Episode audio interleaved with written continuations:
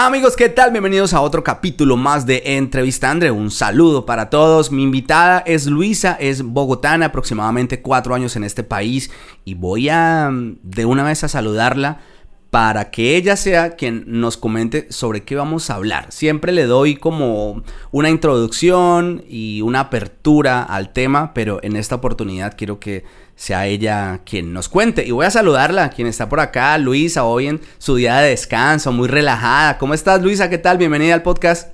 Pues bien, bien, Andrés. ¿Y tú cómo vas? Yo mm. bien, bien. Hoy descansando, sí. Muy bien. Con Deditas del trabajo, pero bueno, vamos bien.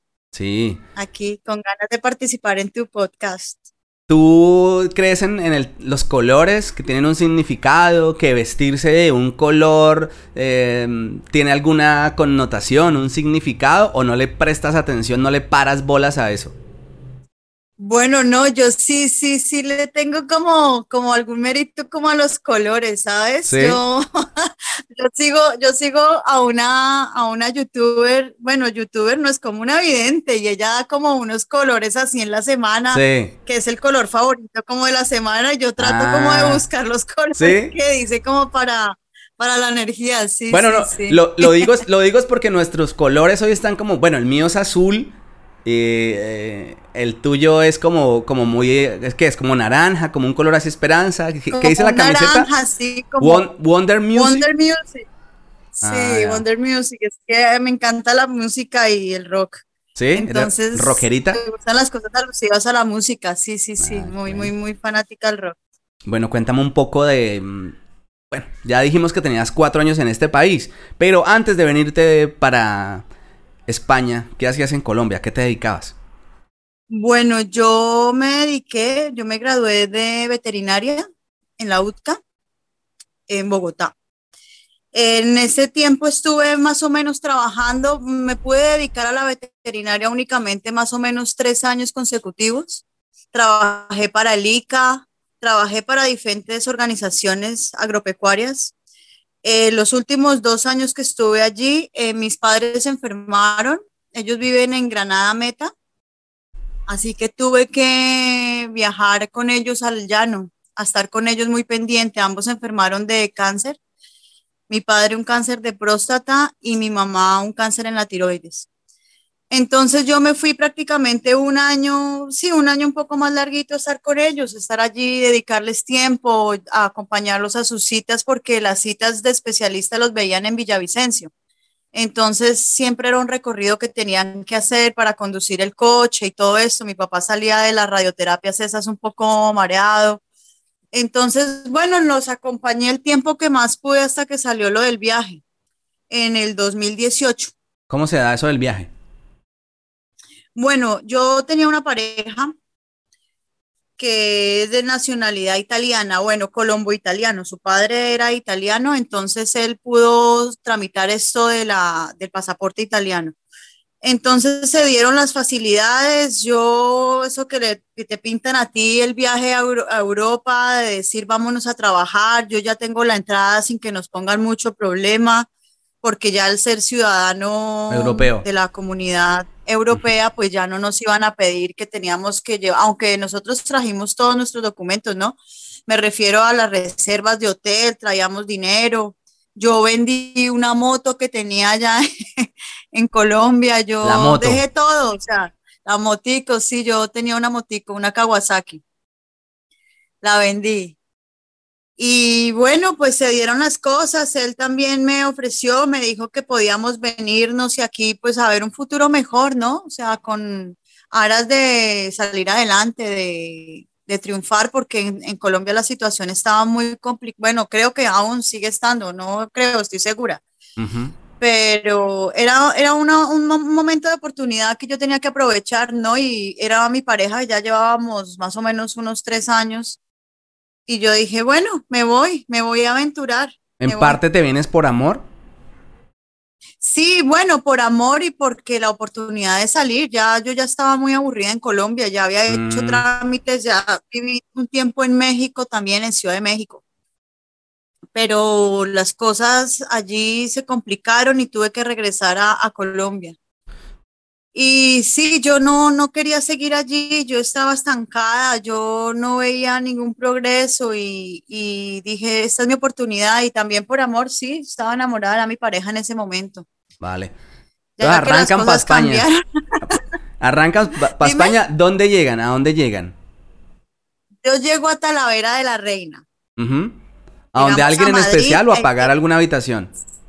Sí, no, allí tenía eh, el papá de él, tenía unos amigos colombianos que ya llevaban muchos años aquí en España y ellos nos, dieron la oportunidad, nos, ofrecieron el hospedaje, nos atendieron muy bien, eh, aún todavía tengo contacto con ellos. Es una pareja, una pareja de esposos con una niña. Eh, saludos a ellos también, si me están viendo de pronto. También les mando muchos saludos. Yo los aprecio mucho porque nos dieron la mano, nos apoyaron en todo momento. Estuvimos casi tres meses viviendo allí en su casa en Talavera de la Reina. Sin conseguir nada de trabajo ni, despegue que llamamos. Mm, para mí, para mí era muy complicado, André, porque yo no tenía mi documentación. Para mi novio en ese momento, pues sí que lo fue, porque él venía con su pasaporte. Él apenas llegó, hizo el trámite de, él es chef hizo su trámite de conseguir el NIE, el NIE lo que le correspondía, sí, el NIE. Y claro, a él se le tramitó rapidísimo, él, él consiguió trabajo a los ocho días de nosotros estar aquí. Y se le dio todo muy fácil. Ya al, al, a los tres meses ya nos fuimos a vivir nosotros a un piso, ya pagado por nosotros. Pero a, y yo, pues, en a los tres meses, ¿habías trabajado en esos tres meses en que se cambian? Bueno, pues yo repartí volantes en un kebab, yo cuidaba por allá una señora un día, iba y lavaba una, en una casa, iba y hacía el aseo en una casa de limpieza. Bueno, yo me movía así en lo que se podía, para, en lo que se podía. Igual en Talavera tampoco es que haya mucho trabajo así como para la persona indocumentada, ¿no? ¿Tú traías expectativas de trabajar en lo que habías estudiado en Colombia, en lo que eres profesional? No. Mm, yo sí traía la expectativa, pero sabía que para eso yo em, averigüé muy bien y sabía perfectamente que para eso tenías tú que homologar aquí los títulos, tenías que hacer un trámite, aparte pagar un dinero, homologar las materias. Yo sabía que eso no iba a ser posible hasta no por ahí unos dos años que yo estuviera aquí. Yo ya venía mentalizada en que eso iba a ser así tres meses, consiguen un lugar para vivir. Me imagino que ahí empiezan las cosas a mejorar o a empeorar. Bueno, eh, ya estuvo muy bien mientras vivimos en la casa con los colombianos estos que nos recibieron. Al irnos nosotros a otra, bueno, obviamente subió el, gasto porque ya nos fuimos a pagar un piso muy bien, se nos daban las cosas, teníamos muy buena suerte, se nos dieron las cosas porque él allí entró a trabajar en un restaurante muy bonito y muy lujoso en Talavera. Y en Talavera, pues él tenía un cargo así como de chef, como, como el segundo al mando, ¿sí? Como no sé. Estaba bien ubicado dentro del trabajo. Muy bien. Y entonces allí una otra compañera cocinera eh, tenía su piso de sus padres eh, que habían fallecido hace poco, entonces su piso estaba desocupado, el, el piso de los mm. padres de la señora. Y entonces nos, fue, nos ofreció el apartamento, o sea que nos lo ofreció muy económico, sí era un poco retirado, para todos nos quedaba un poco retirado, pero bueno, a nosotros nos interesaba era que ya íbamos a tener una independencia. Ya llevábamos tres meses viviendo allí donde los colombianos y tú sabes que igual son, fueron unas personas muy atentas, yo les agradezco muchísimo, pero pues tú ya llevas tres meses. Claro. Obviamente nosotros pagábamos nuestro alimento, nuestra comida y colaborábamos económicamente con los servicios y todo. Pero, hombre, ellos tenían su núcleo familiar y nosotros estábamos allí, ¿sí me mm. entiendes? O tres meses son tres meses. Tres meses son tres meses, entonces pues ya se estaba, pues ya uno sentía la molestia, o sea, uno, nosotros nos sentíamos ya allí como incómodos, entonces salió, sí ya nos salió ese pisito y pues nos fuimos allá y allí pues empezaron a complicar un poco las cosas, porque yo ya me afanaba mucho, yo soy una persona muy nerviosa. Sí, o sea que cuando yo no tengo, digamos, eh, ya me empiezo a preocupar porque yo venía con un dinerito que traía, pero ya yo se, a mí él me ayudaba en todo económicamente, o sea, él, él, hacía la compra y todas esas cosas, pero pues yo también necesitaba para mis gastos, ¿no? Para mis cosas.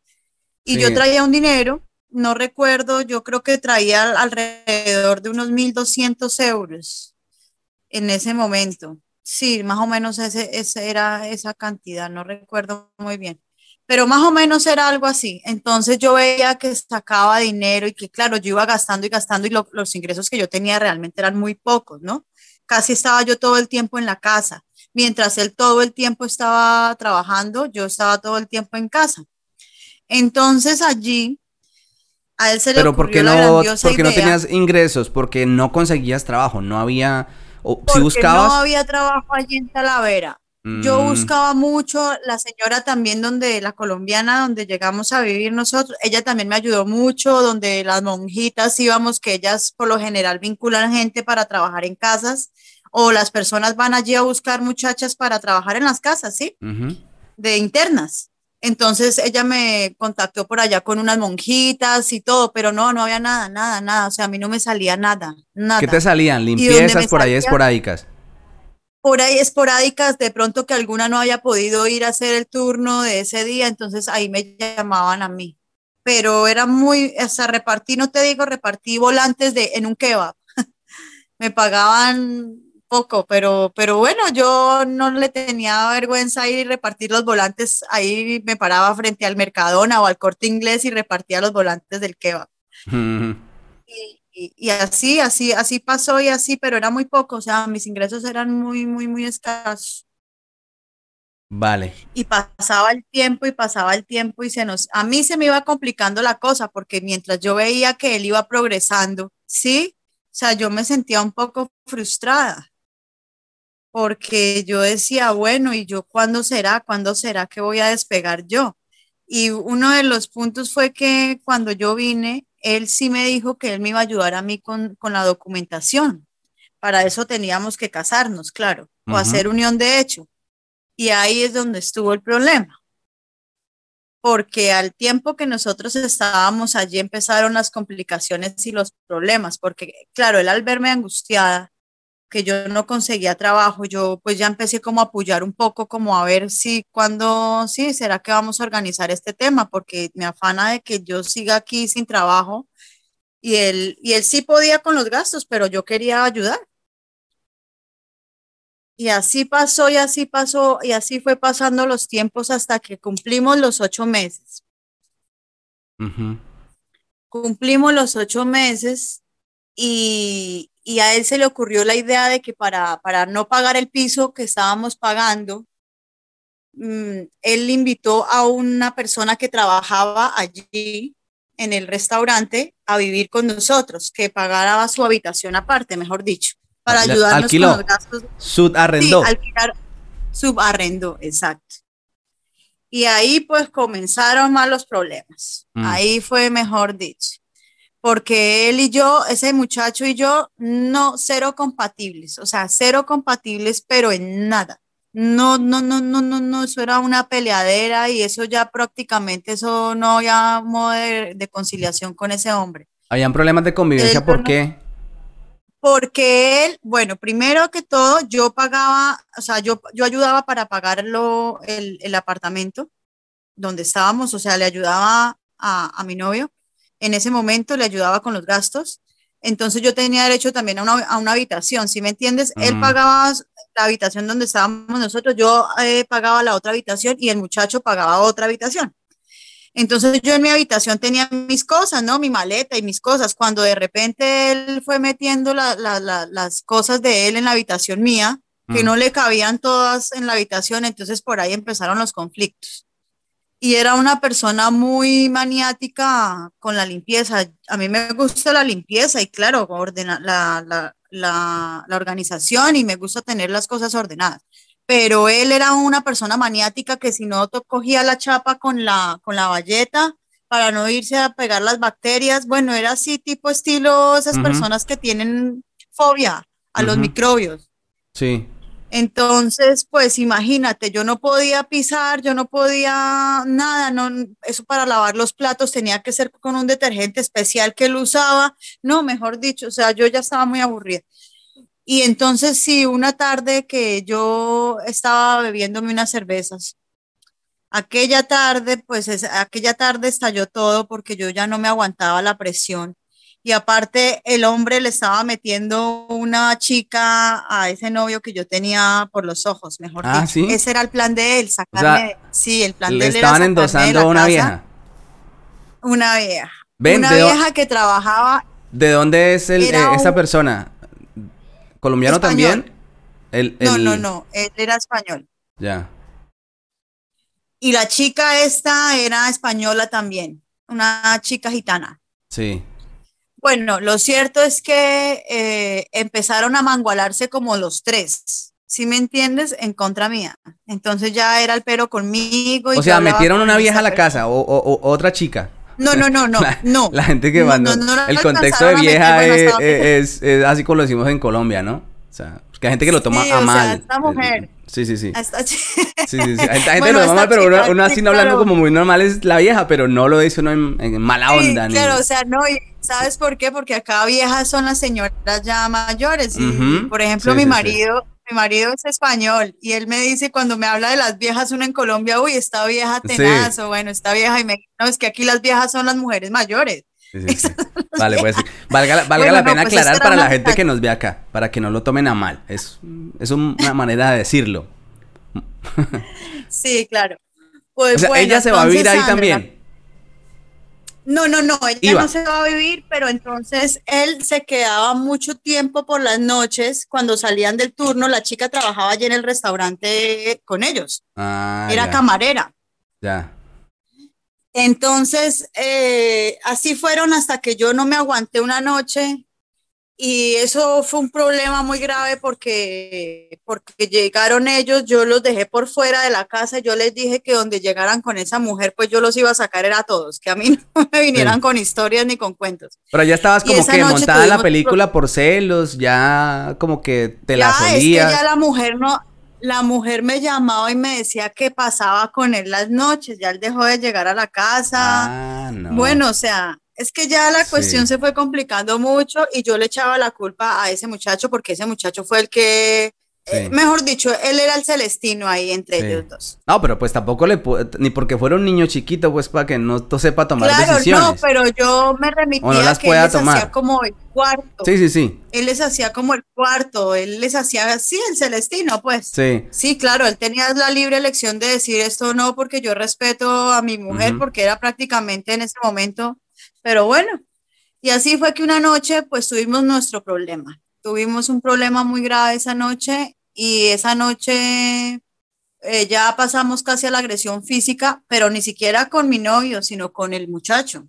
Casi me pega, ahí se metió, pues ya mi novio en ese momento se metió y bueno, él puso una denuncia, dijo que yo lo, yo lo agredí a él con un cuchillo y la verdad es que ellos me amenazaron a mí, bueno, eso fue un problema muy grave. Llamaron a la policía. Esa noche llaman a la policía. Esa noche llaman la policía y me llevan a mí. Me llevan a mí detenida porque todos de nacionalidad europea y la única extranjera pasada de tiempo era yo. Pasada de en tiempo ese momento porque me refiero a que ya se me había ya se me había terminado mi permiso de turismo. Yo ya llevaba ocho meses en España. Estaba de manera irregular en este país. Irregular, exacto. No tenía mis papeles en orden y me llevaron a la estación. Allí pasé toda la noche en la estación, eh, me, levantaron cargos de agresiones y bueno, pasé ¿Hubo agresiones, Luisa? ¿Hubo agresiones? Sí, ¿De parte tuya hacia ellos? Claro, sí, las hubo. De parte de ellos hacia mí, hacia ellos no, hacia el muchacho, hacia el chico este. Y de él hacia mí. O sea, eso fue mutuo. Pero claro, era la voz de tres contra uno. Y yo en la situación que estaba, pues imagínate a quién le iban a creer. Y así fue que en la mañana, al día siguiente, llegó una abogada y la abogada, una abogada contratada de oficio y ahí me abrieron un expediente. Eso no, eso lo vio el juez y eso todo, no hubo posibilidad de alegar ni nada, sino de una vez me abrieron un expediente. Entonces me retuvieron el, de expulsión, sí, me retuvieron el pasaporte por ese momento, luego ya me devolvieron, me quitaron las medidas cautelares, me devolvieron los documentos y a mí la policía fue y me acompañó, el hombre me echó de la casa, mi novio me echó de la casa, me sacó todas las maletas con bolsas negras a la, o sea, como si todos esos años de, de noviazgo hubieran importado cinco, mejor dicho, es que la vida da muchas vueltas. Ah. Y yo terminé con las maletas en la, en la puerta y con la policía llevándome a la estación de Madrid, donde yo tenía un amigo en Madrid. Ellos me llevaron a la estación de autobuses, perdón. Y ahí en la estación de autobuses, pues yo ya como buscándome la vida ya donde mi amigo me fui para Madrid. La policía te acompaña, te abren un expediente de expulsión. Eh, sí, pero te entregan el pasaporte para que te vayas y te cambies de ciudad. Sí, para que me cambie de ciudad porque me, me hicieron orden de alejamiento, o sea, yo no mm. podía estar a más de no sé cuántos metros, pero yo preferí irme de la ciudad porque yo ya sabía lo que iba a pasar, o sea, iba a tener a la policía encima mío, yo, yo no podía quedarme en Talavera de la Reina y tampoco tenía dónde quedarme. Sí que pude haber buscado a mis amigos los colombianos, pero a mí ya me daba vergüenza ir allí a, a pedirles ayuda porque ya me habían ayudado tres meses los, a los colombianos donde yo llegué, pero yo debía haberles pedido la ayuda. Sin embargo, no lo hice porque tenía ese amigo mío, que es muy buen amigo mío en Madrid, mm. que él fue el que me apoyó y me dio la mano cuando yo, con todas las maletas, imagínate, yo venía con un trasteo de, de Bogotá, como tres maletas grandes y encima bolsas y, uy, no, no, no, no. Esos fueron unos días no tan peores como los siguientes, pero fueron días muy difíciles. ¿Con qué dinero te vas desde ahí de Talavera hasta Madrid? Bueno, todavía me quedaba un dinero de lo que yo traía de, de, quedaba poco realmente, ya me quedaban como unos 300 euros, yo creo, o menos. Mm. No, como 100 euros de pronto, es que ya ha pasado. ¿No lo recuerdas bien? Ya no lo recuerdo bien. Vale. Y así entonces me voy para Madrid para un pueblito que queda cerca que se llama El Molar. Molar. El Molar, cerca a Madrid. Y allí, pues mi amigo, mi amigo Alejandro, se llama él Alejandro, también saludes cuando vea este, este video, también lo aprecio mucho, él está en Colombia. Y él me da la mano, me tiende la mano, mucho, mucho me ayudó mi amigo. Y estando allí fue que pasó todo lo, lo, lo, demás del resto de que sí me arrepiento mucho de no haber hecho caso a, las, a los consejos que me dio él cuando me dijo no te vayas por allá. Vale, tú llegas a donde tu amigo, en el pueblo Molar, él te recibe, te dice tranquila, quédate aquí, quédate aquí, te va a apoyar. A ¿Él dónde vivía? ¿En un, en, un, piso o estaba en una habitación o a dónde te recibe? En una casa, era en una casa, en una casita como de campo, en una casita, allí en el Molar hay sí conjuntos residenciales y casitas así como en el campo. Es un pueblito muy pequeño. Sí. Está a 40 minutos de Madrid. 40, 45 minutos de Madrid. ¿Con quién vivía él ahí, Luisa? Él vivía con su madre y sus dos hermanos, dos hermanos menores que él y su mamá. ¿Y en dónde te reciben? ¿En qué parte de la casa? ¿Te dan una habitación o te...? Sí, en una habitación. Me dejaron a mí una habitación así en el primer piso, era como la biblioteca, pero me la, me la adecuaron y ahí me ayudaron muchísimo, la comida, todo. Yo estoy también muy agradecida. Mira que a pesar de todo he tenido gente que me ha apoyado Sí, o sea, a pesar de que me ha, me ha mm. tocado difícil, siempre he dado con muy buenas personas, o yo no sé si he estado muy bien referenciada de, amistades, pero me apoyaron muchísimo. Bueno, es como de muchos contrastes tu historia, ¿no? Sí, Porque así como has dado con buenas personas, pues también has cruzado con personas no tan, no tan gratas. No tan gratas, sí, dejémoslo en no tan gratas, por no decir otra cosa. Bueno, allí en el Molar, pues ya yo llevaba casi como un mes, un mes viviendo allí, ellos, yo pasando allí en el, en el Molar es más fácil conseguir porque es en Madrid, ¿no? Trabajo como interna. La mamá de, de, Alejo, ella es una señora que ya lleva viviendo aquí en España como 40 años, entonces ella ya tiene su nacionalidad, ella ya tiene todo, Y ella pues me ayudaba a conseguir también trabajitos así, cuidando personas y todo eso. Bueno, cuando de repente yo me meto en un grupo de Facebook, yo sé ya, ese grupo de Facebook ya no recuerdo cómo se llamaba, pero era más o menos como personas que quieren irse para las vendimias en Francia o a las vendimias aquí en España. La temporada de recoger uva. Entonces a mí me habían dicho que, claro, que allá recibían gente sin documento, que, que tratara de hacer toda la gestión para, para poderme meter en una de esas. Y en un, en un blog de esos, en, un, en una conversación, en un mm, chat de una publicación. sí, en una publicación conozco a esa persona que me trae a Murcia. La persona empezó a hablar conmigo y a ofrecerme trabajo. Primero que sí, que él estaba haciendo una cuadrilla para la vendimia y luego que no, que ya él no estaba haciendo la cuadrilla, que me tenía un trabajo mejor. Pero tú respondes, ejemplo, hay, hay una publicación y tú respondes esa publicación. ¿Cierto? Como ahí en esos comentarios que, que, se necesitan personas para trabajar en X, en X actividad, en el campo, eh, tantas personas. Entonces ahí las personas responden ese comentario, tú respondes esa publicación y ahí esa persona te contacta y comienzan a entablar una conversación referente al trabajo que te ofrece en Murcia. ¿Sí es así? En Murcia. Sí, correcto. Yo hablo con él y él me dice que sí, que inicialmente él estaba, él era como jefe de una cuadrilla y quería recoger gente, pero que el trabajo de él, él me podía ayudar a trabajar en unos casinos muy importantes que hay en, España, eh, que me podía ayudar allí y trabajar como camarera. Mm. que él me podía ayudar. Entonces yo fui muy clara y le conté mi historia de qué era lo que pasaba, que yo estaba indocumentada, que bueno, la verdad de las cosas. Entonces, noto que sí hay un interés en el hombre muy, muy... Muy particular. como muy, muy particular. Más allá de lo, de lo laboral. Sí, más allá de lo laboral, o sea, sí, sí, es cierto que te ofrecen un trabajo, pero nunca te van a decir, eh, vamos y te recogemos en coche hoy mismo y hoy mismo estás aquí en Murcia trabajando. O sea, eso, y a mí no me, no sé, siendo yo como soy, que soy muy perceptiva, sí, perceptiva, sí, está bien dicho, no sé si está bien dicho, pero no sé cómo no me di cuenta de, la malicia y de lo que había detrás de todo esto. Como, como quien dicen por ahí, de eso tan bueno no dan tanto, que le digan a uno que lo recojan y eso.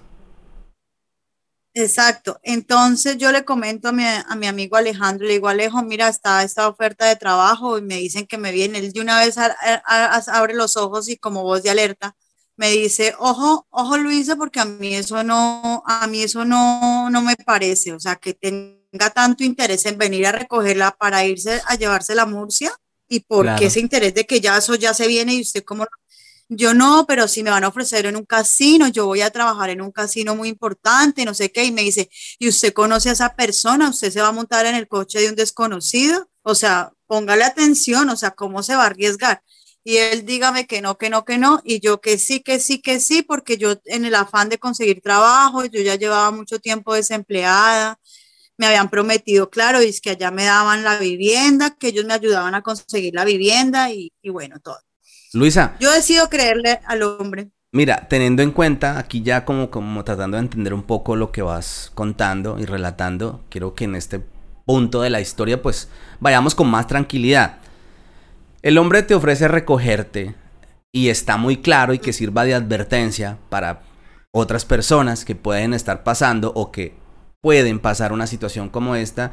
Y es que aquí nadie da puntada sin dedal, nadie le va a ofrecer algo así por así de venga, yo la recojo y voy hasta tal ciudad en mi coche, gasto gasolina, dedico de mi tiempo, solo porque yo soy una buena persona y yo quiero ayudarle. Soy un alma de buen corazón, un alma caritativa.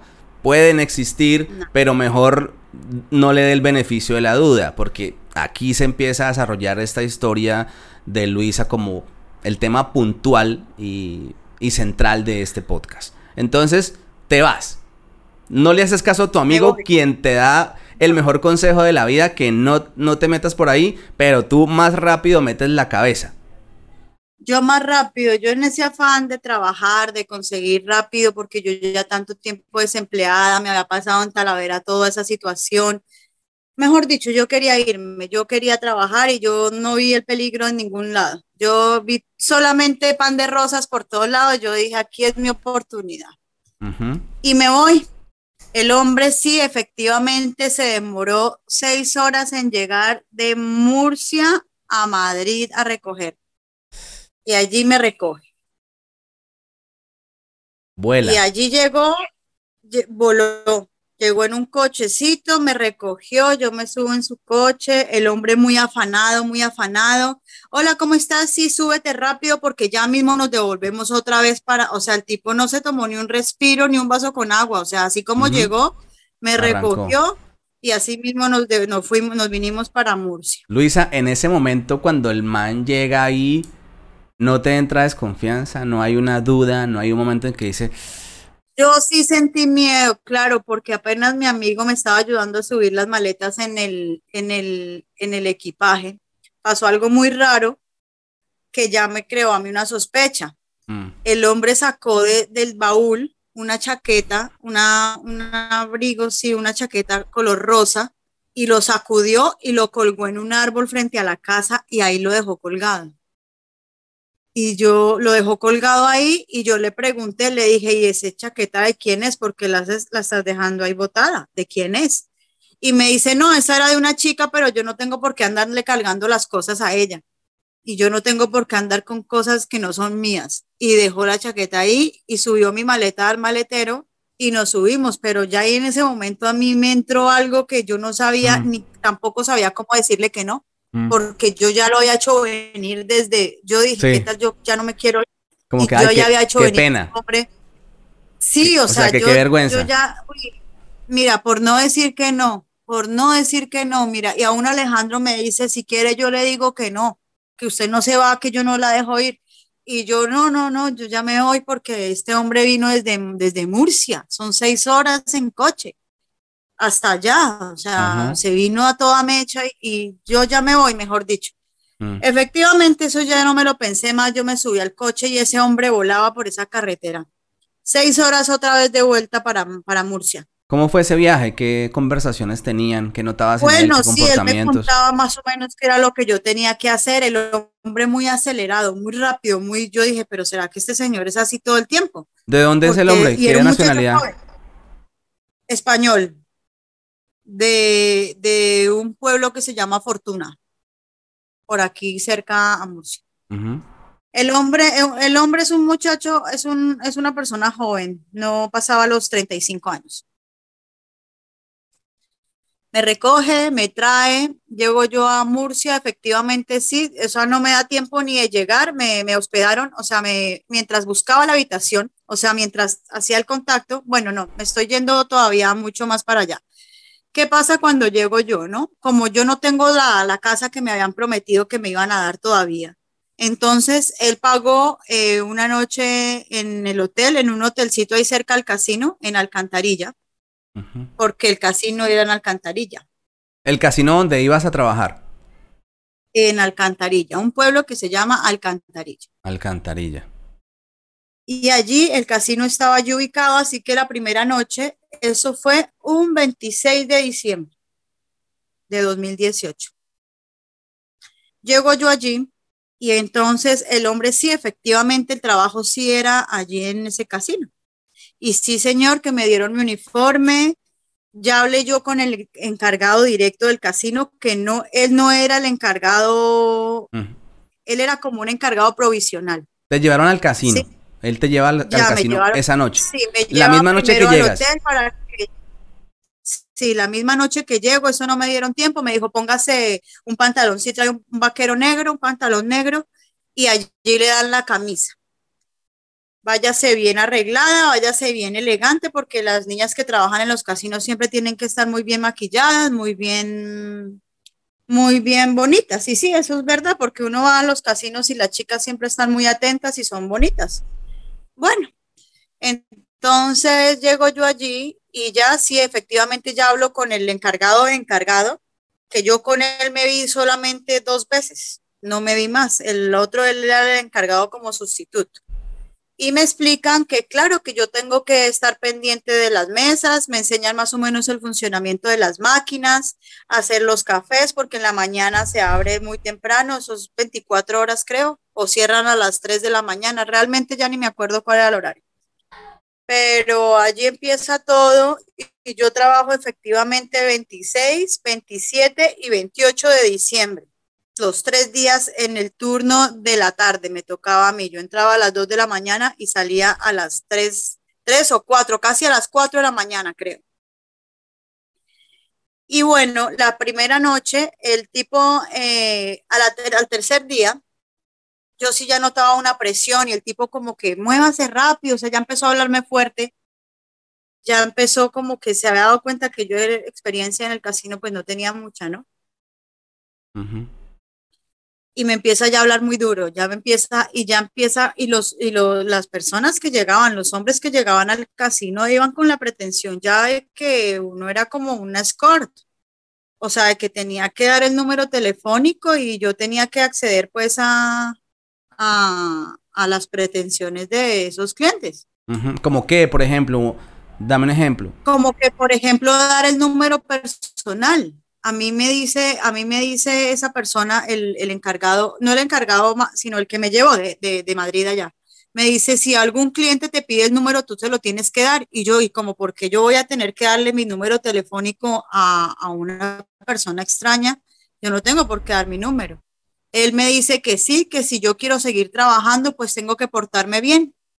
O sea, portarse bien, como quien dice. Ya poco a poco ya me estaba diciendo que, exacto, que yo tenía que acceder, si el cliente quería salir conmigo, si es un cliente del casino que es muy recurrente, no sé qué, hasta que ya me canta exactamente qué era lo que pasaba y, pasa eso, que yo ya le digo que no, que yo no, no voy a acceder porque no tengo por qué. Y entonces es ahí cuando antes, antes, eso, eso pasa en tres días. Sí, pero ¿qué pasa en, en, esa conversación cuando dices que te la tiran clara, que te dicen, bueno, acá no solamente vienes a esto, sino también a esto. Bueno, tengo que hacer una acotación aquí, un paréntesis, porque antes de eso, pues bueno, yo ya llevaba una noche, ¿recuerdas que te dije que la primera noche que yo llegué, fue el 26 de diciembre en el hotel? Ya para el segundo día fue cuando yo llegué a la casa de los rumanos. Vale, te buscan una casa con unos rumanos. Una casa donde los rumanos. Entonces, él ahí hablaba en secreto con ese hombre, eh, mientras me, ubicaron en una habitación muy pequeña, muy pequeña, con un closetcito, una, una encimera y un colchón en el piso. Mm. Y bueno, ahí que ahí era, iba a ser mi, como yo no llevaba dinero y él me dijo que él me iba a corresponder con lo del arriendo del primer mes y que luego me lo iban descontando del salario. Y la compra de la, una compra que hizo también, que hicimos, porque claro, yo no tenía con qué comer ni nada. Entonces accedió a hacerme la compra y todo eso, y ya entonces ya la segunda noche yo ya iba a dormir allí donde, donde, donde me habían dado el hospedaje, ¿no? ¿Era cerca ahí del casino? tercer día, el, el, ¿cómo? La, donde estabas quedándote, ¿era cerca del casino? Sí, era por una calle así principal, al fondo, al fondo, al fondo. Era en un barrio súper chungo, en un barrio chungo, chungo, chungo de Alcantarilla. En un barrio chunguísimo. O sea, nomás con verlo ya parecía. Yo no quiero hablar porque no tengo por qué hablar de las residencias, ¿no? Pero eso, eso parecían posilgas, como vecindarios, como vecindades. O sea, mm. muy feo. Muy feo. Eso está ubicado allá en Alcantarilla. Tampoco voy a decirte sitios ni nada porque no voy a dar nombres, pero por allí. Bueno, entonces ya la segunda noche yo salgo muy cansada y voy a, me quedo allá, allá. Entonces yo ya veía al, al rumano, al rumano, porque eran varios, pero era uno el de la banda, el que vivía allí. Como el encargado. Muy, como muy, sí, como el, sí, el dueño, como el encargado, no sé cómo decirle, como el como jefe, el jefe del, del, de ahí el piso donde estaba. La banda. Sí. de la, de la banda completa, porque eso era una entradera y salidera de hombres mm. que, eran rumanos, pero hasta el momento no había sucedido nada, ¿no? Pero yo sí notaba un interés del hombre como por hablar conmigo y por saludarme y por saber mi vida y preguntándome cosas y yo le decía, ah, venga señor, pero o sea, usted a dónde que me pregunta todas esas cosas, o sea, mm. Pues no notaba muy raro. Y la tercera, el tercer día fue cuando tengo la conversación con el encargado y me dice que yo no sirvo para trabajar en el casino. O sea, era como una forma de enganchar a las mujeres, ¿sí me entiendes? Con el casino. Él las, en el casino las tenía allí tres días y si las mujeres no accedían a las pretensiones, entonces las llevaban allí. Era como el plan A de ellos. Sí, del modus operandi como un plan A. Como un plan A, sí, la primera parte del, de, de esto. Bueno, llega el tercer día y ya el hombre me dice que sí, que efectivamente yo tengo que acceder a las pretensiones de los clientes que van al casino. Le digo, olvídese que no, ese está muy equivocado y me puedo morir yo aquí encima y usted no me va a mandar ni yo tengo por qué salir con nadie y no. Asimismo me dice, pues entonces tendrá que mirar cómo va a vivir y cómo todo, porque aquí tiene que pagarme lo que me debe y se lo voy a descontar de los tres días que, que le voy a pagar. El turno más o menos sí que lo pagaban bien a 50 y pico de euros el turno. De la noche era un poco más caro, pero entonces resultó descontándome, o sea, esos tres días no me los pagó, yo no tenía plata para vivir porque ya había pues pagado ya supuestamente el mes de, vivienda y la compra que me hizo. Y encima lo, la plática que yo llevaba en el bolso me la robó. En, algún momento que yo puse mi bolsito ahí donde guardan las cosas uno mientras se cambia para poner, y mientras atendía yo a algún cliente, o, sea, mientras daba algún café o algo, el tipo me sacó la platica, la poquita plata que me quedaba a mí. Ay, eso fue a mí, de recordar eso, a mí se me aguan a mí los ojos de pensar que cuánta necesidad yo tuve que pasar en ese tiempo de verdad ese, ese pedazo se pone dramático porque yo me acuerdo y, y, yo verme la necesidad. Ya no tenía ni cómo llamar yo a mi amigo Alejandro a decirle porque yo le hubiera podido decir, venga y me recoge Alejo, o sea, venga, ayúdeme, mándeme que yo me devuelvo. Pero ya cuando quise, cuando quise entrar en razón, ya era muy tarde. Ya yo ya estaba en ese piso, ya estaba sin trabajo. Bueno, en el casino este ya había, ya había, sí, ya había pasado lo que había pasado y ya no me iban a recibir tampoco más allí. En el tercer día es que te dicen no más, chao. No más, chao. Ahí, ¿qué haces? era, de noche, te vas para el piso. ya me voy yo para el piso a descansar. Y yo a mirar qué voy a hacer, cómo me voy a devolver yo para Madrid, qué voy a hacer con mi vida. Y pues ahí es donde ya llego yo y ya le habían comunicado a esta persona, el, el encargado de ese piso, que ya yo me tenía que quedar allí para pagar. No fue suficiente con lo que me descontaron del trabajo, que trabajé tres gratis, tres días gratis, sino que ya me, me subió la cuenta como a 500 euros. No sé en qué, ni con qué, ni la compra que me hizo costaba todo eso, ni el mes de arriendo que costaba ahí, todo eso. Mm. Pues ya me había subido la cuenta a 500 euros y yo tenía que ver cómo iba a pagar eso. Entonces, pues ahí fue donde empezaron todos mis problemas y mis pesares. ¿Qué pasa en esa tercera noche? ¿Llegas y descansas? Ya, me la Llego, no, no, no, llego y no descanso. Llego y lo primero que me dice el rumano es cómo le voy a pagar yo lo que termino, que lo que tengo que terminar de pagarle el arriendo del mes. Y le dije, ¿cómo así? Si esto ya lo pagaron allá en, allá en ese sitio donde estaba trabajando, ya lo pagaron y se lo pagaron porque yo vi cuando le pagaron. Y dijeron, no, dieron un adelanto, pero aquí usted tiene que pagar. Y si no tiene cómo pagar, usted ya sabe cómo le toca pagar. Y allí me retienen mis documentos, eh, me quitan todo, me quitan mis papeles, me quitan todo y en la habitación y ahí fue donde ya empezaron, no empezaron, empezó él directamente, el rumano este, a acosarme y un abuso sexual continuado, continuado, continuado, continuado, continuado, continuado. Él te quita, Así más o menos. Él te quita los, los papeles esa misma noche, la tercera noche. Esa misma noche y abusa de ti. Exacto. Sí. Y así pasa, así consecutivamente hasta que, pues ya lo mío era la amenaza del suicidio. Yo dije, aquí donde, donde yo llegué, yo ya no tenía escapatoria. Yo vivía en un piso, era como un quinto, un sexto piso. Mm. Y eso abajo, una asquerosidad, porque eso se veía la mugre y todo eso botado, eso y yo dije, yo no puedo más con esta presión, yo no, yo no puedo seguir viviendo aquí abusos continuados y, y no. Sin derecho a la libertad porque retenida. Si no, no te dejan salir de ahí del, piso. No, salir del piso. Ya se me empieza a idear a mí en la mente. Yo, yo ya tenía un plan de escape. Yo todos los días miraba por la ventana a ver por dónde podía yo escaparme, por dónde podía yo. Mm. Yo decía, si yo me voto, a mí no me importa quedar engarzada en una ventana. Yo, yo tengo una cicatriz en el, en el, en el brazo, todavía no se alcanza a notar porque ya, bueno, ya había pasado, te juro que para mí fue un mes, fue pronto menos del mes, pero para mí fue, haz de cuenta, como un año completo de tortura. Luisa, durante ese mes, aparte de los abusos, ellos te obligan a prostituirte. Eh, sí, digamos lo que de alguna cierta manera sí. Eso fue, fue abusos continuados. Te lo digo yo que eso fue no una ni dos, fueron varias personas. Mm. Y así pasó que ya, ya ante la presión, eh, un día tuvo que llevarme de urgencias porque yo estaba muy mal, muy, muy, muy, muy mal. Eh, ya estaba, ya había dejado de comer. Yo dije, yo me les muero aquí porque yo no puedo seguir así. Tuvieron que llevarme al hospital y allí en el hospital, eh, me, él, él encima mío, y no me dejaba hablar, no me dejaba hablar, no me dejó sola con la enfermera, no me dejó nada, me pasaron suero y a él ahí encima mío, él decía que yo estaba muy mal y que él no me podía dejar. Porque yo dije, yo aquí manifiesto que a mí me tienen secuestrada y allí, pero él en ningún momento me permitió a mí hablar prácticamente. ¿Y por qué no, no, no hablabas ahí? Pues, sin importar no, yo que estuviera ahí.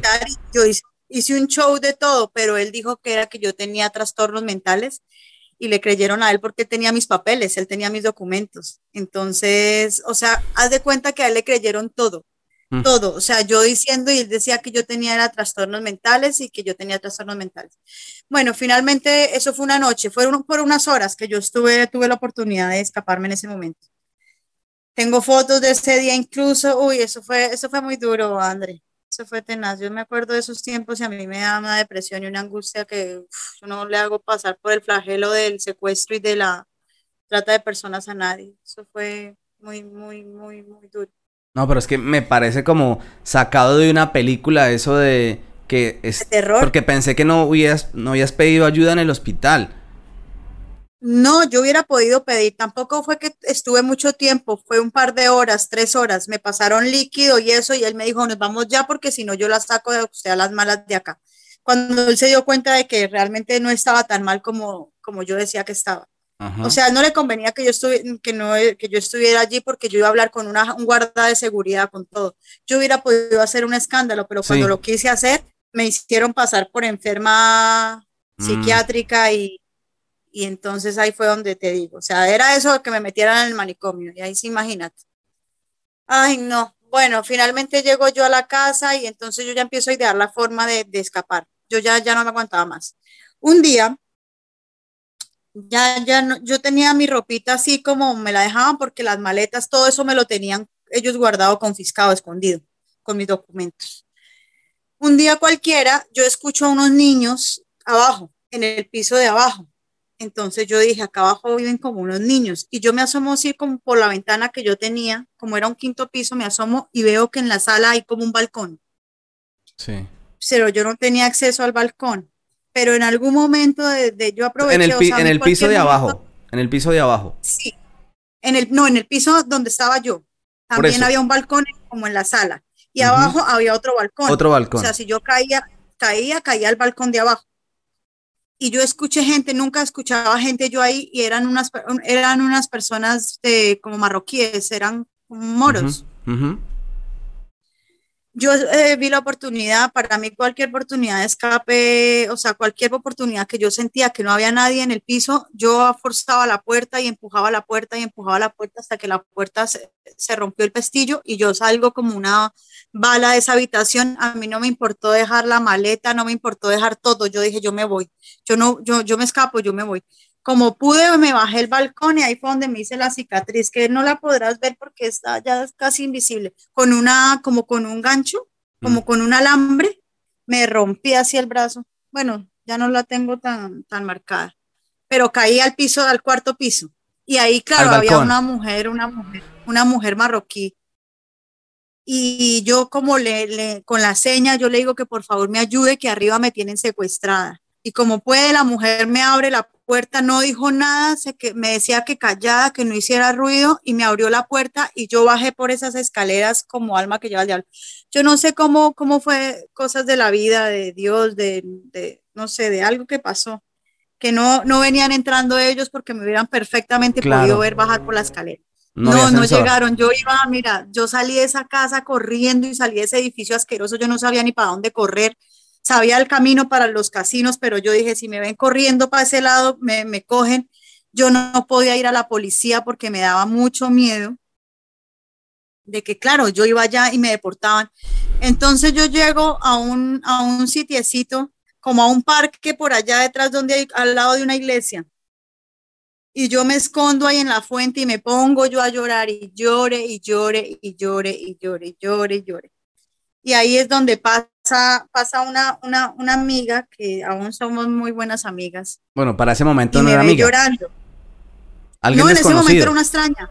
Y alguien desconocido que iba de la mano con su hijo y me pregunta que, me vio muy angustiada y yo llorando, pero con un desespero que yo no sabía, me provocaba desgarrarme la piel, yo no sabía qué hacer, para dónde coger sin documentos, no sabía exactamente en dónde estaba ubicada, sabía dónde quedaba el casino, pero allá no iba a ir a llorarles porque o hacer escándalo en la calle, yo decía, si me llaman la policía, acuérdate lo de Talavera. O sea, yo... El antecedente que tenías.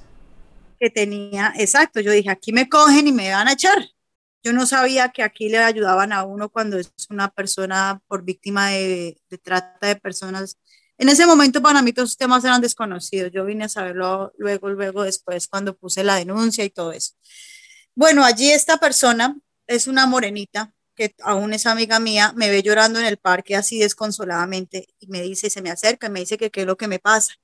Y ya le cuento yo mi situación le digo, mira, esto me pasa, no sé qué hacer, y me dice, usted tiene, yo, camínese, se va para mi casa. Y ella fue la primera persona que me dio hospedaje ahí mismo en Alcantarilla. Me dijo, mm. véngase para mi casa, yo aquí se toma algo, se tranquiliza un poco, come algo y, y se relaja un poco y luego yo la acompaño a que vaya y ponga la denuncia. Vaya y ponga la denuncia, usted no se quede callado. Y así pasa el tiempo que yo me quedo en la casa de esta muchacha, me prestó ropa, yo no tenía nada, nada, ni, ni, ni, ni un billete, ni cinco euros, tenía ni cinco céntimos, no tenía nada, nada. Ella me prestó plata, me dijo, véngase para la casa y allí me quedé, que me quedé, me quedé casi un mes allí viviendo. Pero la denuncia la pones inmediatamente. No, no, no. No, yo tenía mucho miedo de ir a denunciar porque yo sabía que eso, eso para la denuncia pasó un tiempo luego. Yo después de ese tiempo, pues ya entonces ya, ya mi amigo, ya me pude contactar con mi amigo. Nuevamente me devuelvo yo para Madrid. ¿Qué, después de estar un tiempo allí. ¿Qué te impedía o cuál era el temor de poner la denuncia? Pues de que me deportaran. De que no me, mm. y de que no me creyeran a mí nada sino que pensaran que era un invento para yo, o sea, y que me deportaran. Yo tenía mucho miedo de que me deportaran, mucho, mucho miedo. Pero créeme que hubiera sabido de verdad que, que, eso me iban a ayudar tanto y eso y que me iban a ofrecer las ayudas que en ese momento me brindaron. Yo a mí no me hubiera dado miedo ir a denunciar hasta en el mismo hospital. Yo hubiera gritado que me llamaran la policía porque esa persona me tenía secuestrada. Em, yo si hubiera sabido de verdad era por desconocimiento. Ahora estoy entendiendo porque de verdad que, pues desde mi opinión, me parece como, como muy ilógico el hecho de tener la oportunidad de gritar en un hospital y que no lo hubieras hecho. Pero ahora que dices que tenías el miedo por el antecedente ante la policía, también me imagino que eso... Eh, claro. Te pasaba por la cabeza, pero aún así era como, eras como sobrevivir, como, bueno, o, grito o no, pero bueno, no lo hiciste. Al fin y al cabo no podemos llorar sobre la leche derramada, en ese momento no lo hiciste. Y pasa mucho tiempo para hacer la denuncia. Pues mira, eso fue en diciembre, todo eso me ocurrió en diciembre y yo vine a hacer la denuncia más o menos en junio de 2019. ¿Por qué pasó tanto tiempo? Bueno, en ese momento pues ya yo, eh, ya como que me estabilicé un poco más, eh, me ayudó mucho esta, esta, esta, persona que conocí, una amiga, gran amiga, todavía me hablo con ella. Me dio su apoyo, me brindó su casa, me ofreció su ayuda moralmente, económicamente, hasta el vestuario. Y ya yo tengo más o menos dinero que mi amigo, mi amigo y mis padres también me, me ayudaron porque me mandaron eh, dinero de, de, Colombia. Tú sabes cuánto, lo poquito que se convierte el dinero de Colombia aquí. Ellos como pudieron me ayudaron. Y bueno, ya el tiempo, yo me voy para Madrid. Allí en Madrid eh, ya me dedico a trabajar. Allí ya la mamá de mi amigo me, me ayuda a conseguir trabajo por allá en un barrio de La Moraleja, en un barrio en Madrid de, de mucha gente con mucho dinero. Bueno, y allí ya yo ya, ya, ya empiezo a trabajar y todo. Entonces yo me acuerdo de mis maletas y mis cosas. ¿Te acuerdas que yo te había dicho que mis maletas y todo, eh, ellos se quedaron con mis maletas y mis cosas? Y entonces ya me voy dateando. Con, tenía un amigo aquí en Murcia también, un señor, un señor mayor que es muy buen amigo mío también. Y el hombre me dice, véngase, porque él tenía un amigo de la comisaría de policía y me, yo le comenté, le comenté mi situación. El señor ya era una persona retirada de la policía, era un, un ex comisario, un ex comisario, sí, algo así, porque acá no son agentes, sino son comisarios. Entonces le consulta al comisario eh, mi situación y le digo, mire que a mí me pasó esto, esto y esto, y yo quiero saber si tengo posibilidad de recuperar mis cosas porque en mi maleta tenía yo los diplomas de, de, del bachillerato, los diplomas de la universidad, los diplomas del máster, tenía documentos importantes, tenía muchas cosas en mis maletas que yo tenía que recuperar de algún modo. Y yo ya iba como, digamos que me sirvió esos meses de crecimiento en Madrid como para empoderarme y decir, yo, ¿por qué voy a dejar que una red de, de personas me haga este daño a mí tan terrible? Ya había estado con la psicóloga y todo eso. Entonces, imagínate que me dice el excomisario y me cito yo con él y viajo yo a Murcia. Saco dos cojones de donde no los tengo y me vengo a Murcia nuevamente. Porque el comisario me dijo, usted está perdiendo el tiempo, usted tenía que haber puesto esta denuncia desde el momento en que sucedieron las cosas. Usted no tiene que tener miedo que la van a, echar porque al contrario, a usted lo que le van es ayudar por ser una persona víctima de trata de personas y víctima de secuestro forzado y abusos sexuales. Mejor dicho, entonces yo ya me vengo y voy a la comisaría, me dijeron, tiene que poner la denuncia allá mismo donde sucedieron los hechos. Yo voy, pongo la denuncia, sabía el nombre del rumano ese y eso acá eso la policía es muy efectiva, ¿sabes? Eso yo voy con el solo nombre y de la nacionalidad de donde era, lo detectaron y me lo mostraron en una foto en el computador, me dijeron, ¿es esta persona? Y yo, sí, señor, es él. O sea, cuando tú vas a la policía a poner la denuncia, te lo muestran en una fotografía después de decir, el nombre primero, es tal. Claro, primero me tocó relatar cómo pasaron las cosas, cómo me sucedió todo. Yo le cuento al comisario de la policía todo cómo fueron las cosas, le cuento que mis cosas, la prueba más fehaciente es que mis maletas y mis cosas están en ese piso. ¿Cómo, cómo sabías tú o estabas asumiendo que estaban ahí? Yo estaba segura porque yo estaba segura que mis cosas estaban allí porque mis cosas entraron, las maletas entraron a mí y estaban guardadas como en una puerta, como en un closet que yo sabía dónde estaban guardadas, ¿sí me entiendes? O sea, como en la sala, en la sala había como una... Un altillo, como algo así. Sí, como un altillo, sí, había como una guardilla ahí arriba. yo sé porque vi cuando el hombre metió mis cosas allí. Y esa descripción gráfica yo se la di al policía. Le dije la dirección, le dije por qué calle y el policía me dijo tranquila. Y al otro día, de estar yo me hospedé, esos días en Murcia me hospedé en la casa de, de, esta persona, un señor ya mayor que me ayudó muchísimo también para que yo, me impulsó, me dio el apoyo que yo necesitaba para que pusiera la denuncia. Ya me quitó el temor de que yo no fuera a ponerla porque yo, yo le decía, porque te iban a echar del país. Le, le, dije, a mí me van a echar de, de, de España por esto. Me dijo él, no, que al contrario, que eso me iban a ir a ayudar. Voy y pongo la denuncia y efectivamente al siguiente día capturaron a varias personas y los llevaron detenidos. Mm. Me recuperaron mi maleta, me recuperaron mis cosas, se me perdió una cadena de oro, también me la tienen que pagar. Cuando salga eso, esto todavía está en proceso, ¿sabes? Yo todavía hasta el año pasado tuve que ir a la, ahí a la, a la ciudad de la justicia, todavía tengo juicios pendientes y todavía tengo mm. cosas con esos asuntos. Y así fue que recuperé yo mis cosas y puse la denuncia y me ayudaron mucho. No, no me dieron los papeles porque, como te digo, el juicio no se, no se ha concluido. Todavía eh, ah, solamente sé que hay una persona detenida que está en la cárcel todavía de esas personas y otro que está libre, pero porque a ese no le pudieron comprobar nada. Lo tuvieron que dejar en libertad. Pero la prueba más fehaciente es que todas mis maletas y mis cosas y mi pasaporte se lo, encontraron allá. Bueno, no te voy a preguntar más detalles sobre el caso porque sé que es algo que está abierto y que está en proceso y es mejor como no, no ahondar sobre el tema.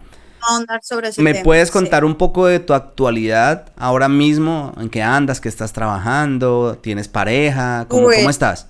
Ahora, bueno, también me dedico a seguir cuidando personas, cuidado a personas mayores, así en los tiempos libres que me queda. Eh, me casé, yo el año pasado me casé, conocí a una persona y maravillosa, es mi marido, actualmente está aquí conmigo. Aquí Hola. está. Hola, ¿cómo estás? ¿Qué tal? Bien, aquí estamos, escuchando sus películas de Hollywood. De Hollywood, de terror. Sí, eso toca, toca. Entonces yo, eso sí está para escribir un guion, de verdad, Andrés, eso está para escribir un guion de una película así de esas terroríficas, pero terroríficas de verdad, porque todo, todo eso que me pasó a mí, ojalá de verdad les sirva de experiencia a muchas mujeres que no sean tan incautas. Ya no creo que queden mujeres así, pero mm. si alguna no, yo conozco algunas, algunas así inocentes eh, creyendo en, eso, en esas historias y en esos cuentos. De hecho, conozco personas, o sea, yo no me lo estoy inventando, que se montan en, coches de alguien que le dice, oiga, la llevo, la acerco. Eh, y yo siempre les digo, no, aquí tengan mucho cuidado con esos temas. De hecho, el podcast anterior es, está relacionado con eso. Pero bueno, no, no me quiero desviar de, del tema. Y bueno, ya nos contaste que estás casada, ¿en qué estás trabajando? Sí, me casé, eh, me casé. Ahorita me ha salido una propuesta de trabajo para trabajar en la recolecta de la fruta, en un almacén de frutas en Alama de Murcia. Y ya me, ya me salió, yo ya firmé el contrato, ya lo firmamos la semana pasada ya me dieron todas mis cositas ya para trabajar, porque ya gracias a, mi marido, pues que me pudo ayudar y colaborarme con los papeles, pues ya, pues digamos que fue más rápido, ¿no? Al casarme yo, porque me casé por lo civil, nos casamos en noviembre del año pasado, una boda muy bonita, muy soñada, muy, muy linda, una boda muy especial. O sea que si hicieran una película de tu historia, ¿sería una historia con final feliz? Con final feliz, claro, muy feliz porque yo ahora sí ya me siento muy plena, ya no me da miedo salir. Y eso de que se quiten los miedos, de que a la hora de denunciar las cosas lo hagan y lo hagan en el momento, que, que para la mujer en cuestión de, o sea, la mujer vulnerada aquí dan mucho apoyo, lo mismo a la violencia, o sea, la violencia de género. Aquí eso está muy protegido y, y yo, o sea, sí le doy como mucha voz y apoyo a las mujeres que pasan por, por los flagelos del maltrato. Cualquier clase de maltrato a la mujer, o sea, no solamente violencia de género, cualquier clase de violencia sexual, violencia cualquiera. Aquí, aquí, en, aquí en España le dan mucho apoyo y, no hay que quedarse callado, hay que denunciar. Estas cosas no pueden pasar.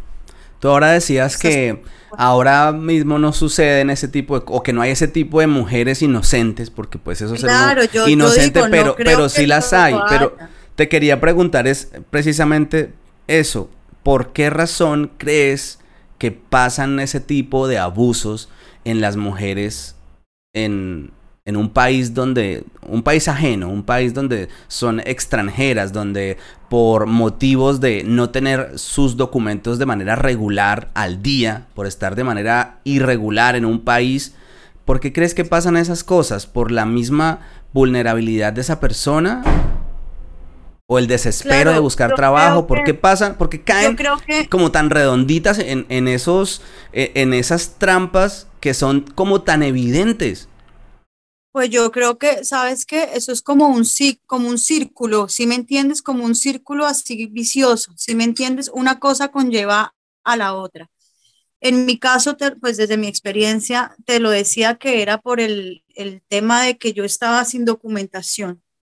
Primero, ese era mi miedo más a denunciar y a, y a pasarlo de, o sea, que a poner una denuncia y que se supieran las cosas, porque me daba mucho, mucho miedo, eh, o sea, manifestar lo que me estaba pasando. Entonces, para mí era un, un silencio perpetuo, como un cuadro de desidia, si me, si me entiendes, como un, un ciclo de desidia como, como hacia mí no sé cómo explicártelo, pero yo pienso que la mujer lo hace por, bueno, por la cuestión de los papeles primero que todo. Una mujer sin la documentación le va a dar miedo denunciar esto porque lo primero que va a pensar es que la van a expulsar del país o la van a echar.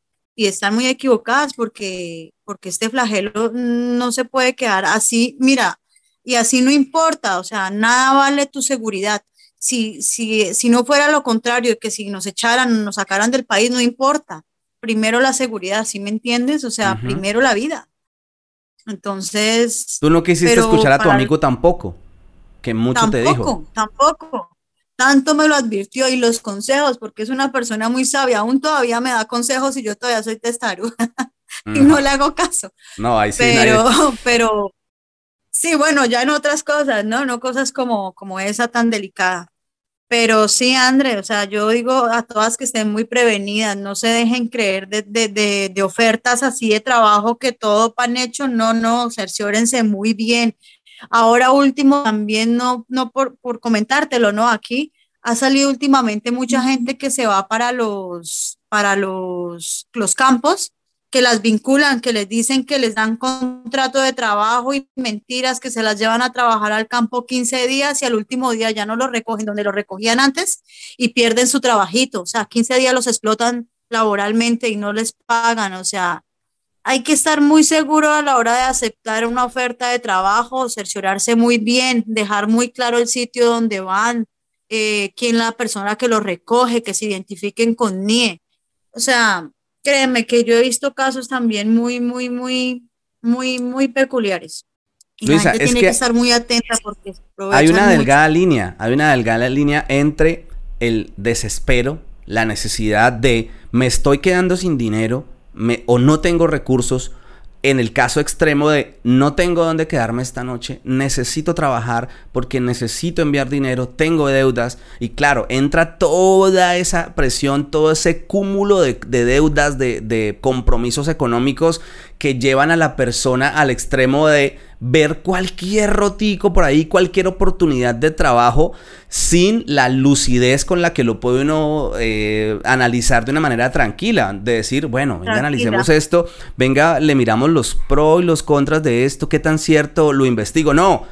Ah, salió otro trabajo. Sí, de una. Me voy de cabeza, me meto ahí sin investigarlo, sin nada, por el mismo desespero. Claro, André, lo que yo te digo, también la misma, el desespero y la angustia, o sea, créeme que estar una noche sin techo donde dormir, o sea, sin pasando la noche en la calle, o sea, tú te imaginas esa circunstancia, nomás ese día que yo me escapo y me veo en el parque llorando sola allí, con la mano toda ensangrentada, porque con, el, con la cortada que me pegué cuando me boté del balcón, y sin nadie, con el miedo de ir a pedir ayuda porque seguramente me van a deportar y yo no me puedo ir para mi país. O sea, imagínate, o sea, eso es, una situación muy complicada, o sea, no, no, no. Pero sin embargo, sí le pido a la gente que sí esté muy atenta a las ofertas de trabajo. Aquí hay mucha gente que se aprovecha de la necesidad del, del inmigrante. ¿Tienes y explotan. ¿Qué día? Dime. Tú tienes la oportunidad de hablar con gente en Colombia que te pregunta y te pide consejos para migrar a España. ¿Has tenido esa oportunidad de hablar con alguien, de darle un consejo o qué consejo tú le dirías a esas personas que quieren sí, a varios a varios conocidos que me han preguntado, me han dicho, hey Lu, ¿cómo está la cosa para migrar? Bueno, yo siempre soy optimista de que si usted tiene las ganas, no a todo mundo le va de la misma manera. O sea, yo soy o sea, soy una persona como abierta siempre a las posibilidades de que, y siempre pensando de que me va a ir bien, ¿viste? A la, a la, para la muestra un botón de que a mí no me importó exponerme mi vida semejante peligro porque yo siempre estoy convencida de que a mí me va a ir bien en lo que yo emprenda. Eh, pero sí, en este momento, si tú me, un consejo para los que están migrando, bueno, los que quieren migrar, claro, con, esmero y con paciencia todo se puede. Está un poco complicada la cosa. Bueno, también hay zonas, que te digo yo, aquí en Murcia está muy complicado ahorita el trabajo. Está, y eso que acá hay mucho campo y tú ves que acá hay mucha, o sea, muchos eh, cultivos. La huerta, ¿no? Por eso dicen que la huerta, la huerta de España es Murcia. Pero pero, la situación está muy complicada. No sé cómo estará. Yo nunca he vivido, bueno, en Madrid, pero no he visto cómo estarán otras zonas de trabajo. Y los que quieren migrar, sí que lo hagan, pero tienen que saber que aquí la cosa no está fácil, está muy complicado y hay que, hay que luchar, hay que luchar, pero el que persevera alcanza y, y a todos los que quieran migrarlo se puede, pero, pero toca hacerlo con, con mucha perseverancia y mucha fuerza, porque aquí es de valientes, venirse uno solito de otro país a, emprender, está complicado. ¿Y cuál es la primera señal, sí, desde tu experiencia, para que una chica que está sola en este país y aparece un tipo como ese, con ese tipo de ofertas como tan extrañas, ¿cuál es la primera señal de alarma para decir, hey, no, salto este barco, de aquí me bajo rápido. que te vincule y que empiece a mostrar como un interés más de lo habitual que es una persona que está contratando personal para un trabajo, que empiece a mostrar como más interés, como lo que te decía yo, es que era increíble que el hombre ese mismo día fue y me recogió en Madrid. Ese mismo día que hablamos, bueno, al siguiente día fue y me recogió y claro que me interesa, eso de, de eso tan bueno no dan tanto y eso sí es las cosas, eso hay que lucharlas y eso no te lo pintan gratis. Nada es gratis en esta vida, eso sí tenlo por seguro, André. Nada es gratis. El que, y nadie da puntada sin dedal, de verdad. Así sea en un trabajo y así sea en un trabajo eh, honrado y honesto, ¿sí me entiendes? Igual, tú tienes que trabajar y tienes tu contrato. Eso es como una sociedad, ¿sí me entiendes? Tú trabajas y trabajas para una empresa y allí en esta empresa te pagan por tú prestar tus servicios. Y todo es así. Entonces yo creo que aquí eso, bueno, no dan tanto y la primera señal es que estén muy atentas, eso, eso de que van y la recogen y que, y que empiecen a mostrar un interés inusitado ahí por, por, por, por alguien, si eso no... Sí, una empresa no personaliza, no personaliza la atención a, una persona que se está postulando. Es decir, no, no le generan un caso particular que comienzan a llamarlo y... Claro, eso no, eso no es así. Entonces, si quieres tú trabajar, eso te tocas a ti buscarlo por el medio, la contratación, mira a ver si pasando el currículum. Eso, eso así, eso, y eso fue así, de repente, fue el, hombre estaba como captando mujeres ahí en esa, mujeres desesperadas. Eso. Porque claro, ¿quiénes Mujeres vulnerables para la e inocentes. Vulnerables. Sí, André. ¿Qué te motivó a ti a, pues, a escribirme para compartir tu historia?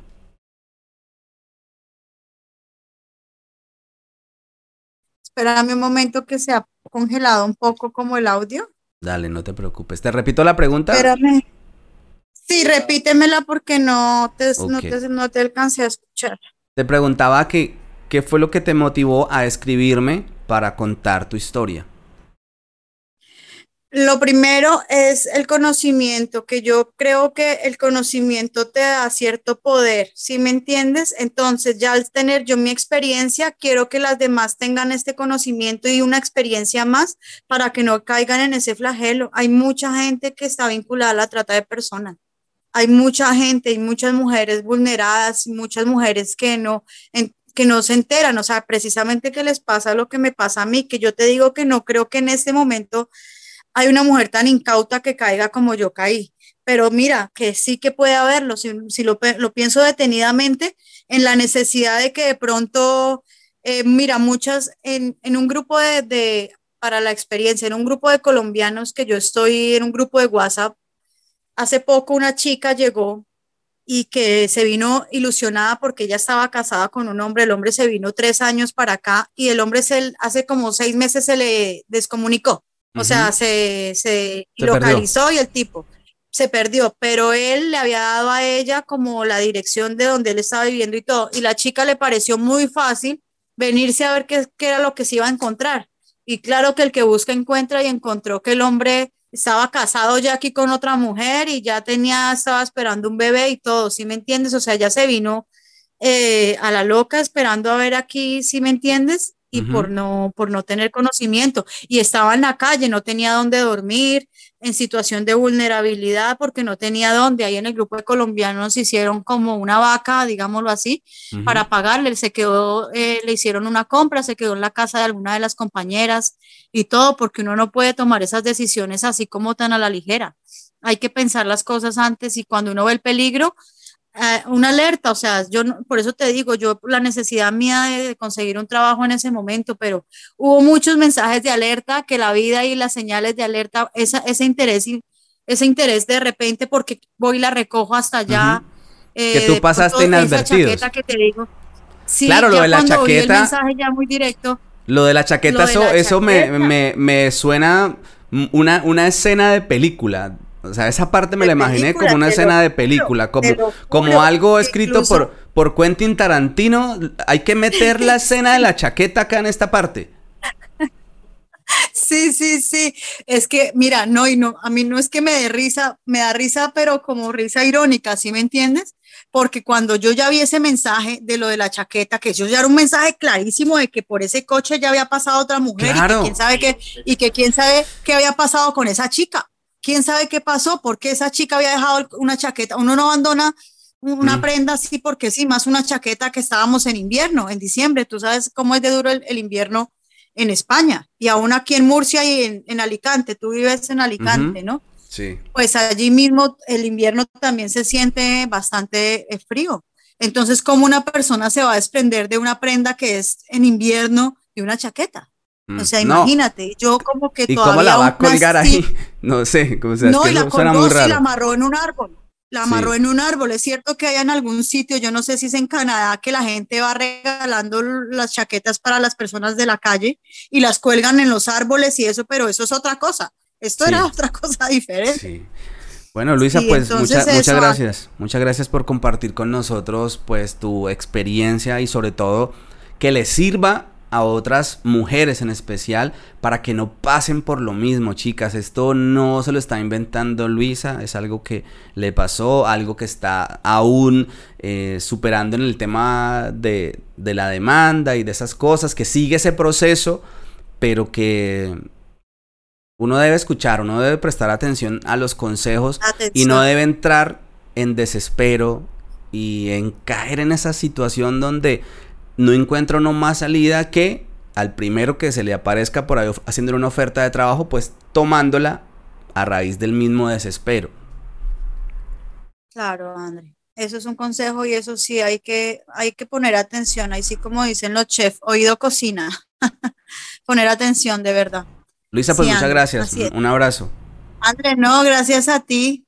Gracias a ti por concederme este espacio para poder comunicar, esto es más que todo un mensaje, yo quiero hacerles llegar ese mensaje a todas las chicas y, a todos que estén prevenidos, que no todo es lo que pintan, ni todo lo que la gente cree, hay que estar muy seguro y cualquier oferta de trabajo también, esto va para todo, esto aplica para todo, que hay que estar muy pendiente y muy clara las cosas antes de uno aventurarse a cosas, a meterse en aventuras locas de esas, es mejor uno estar primero seguro de eso.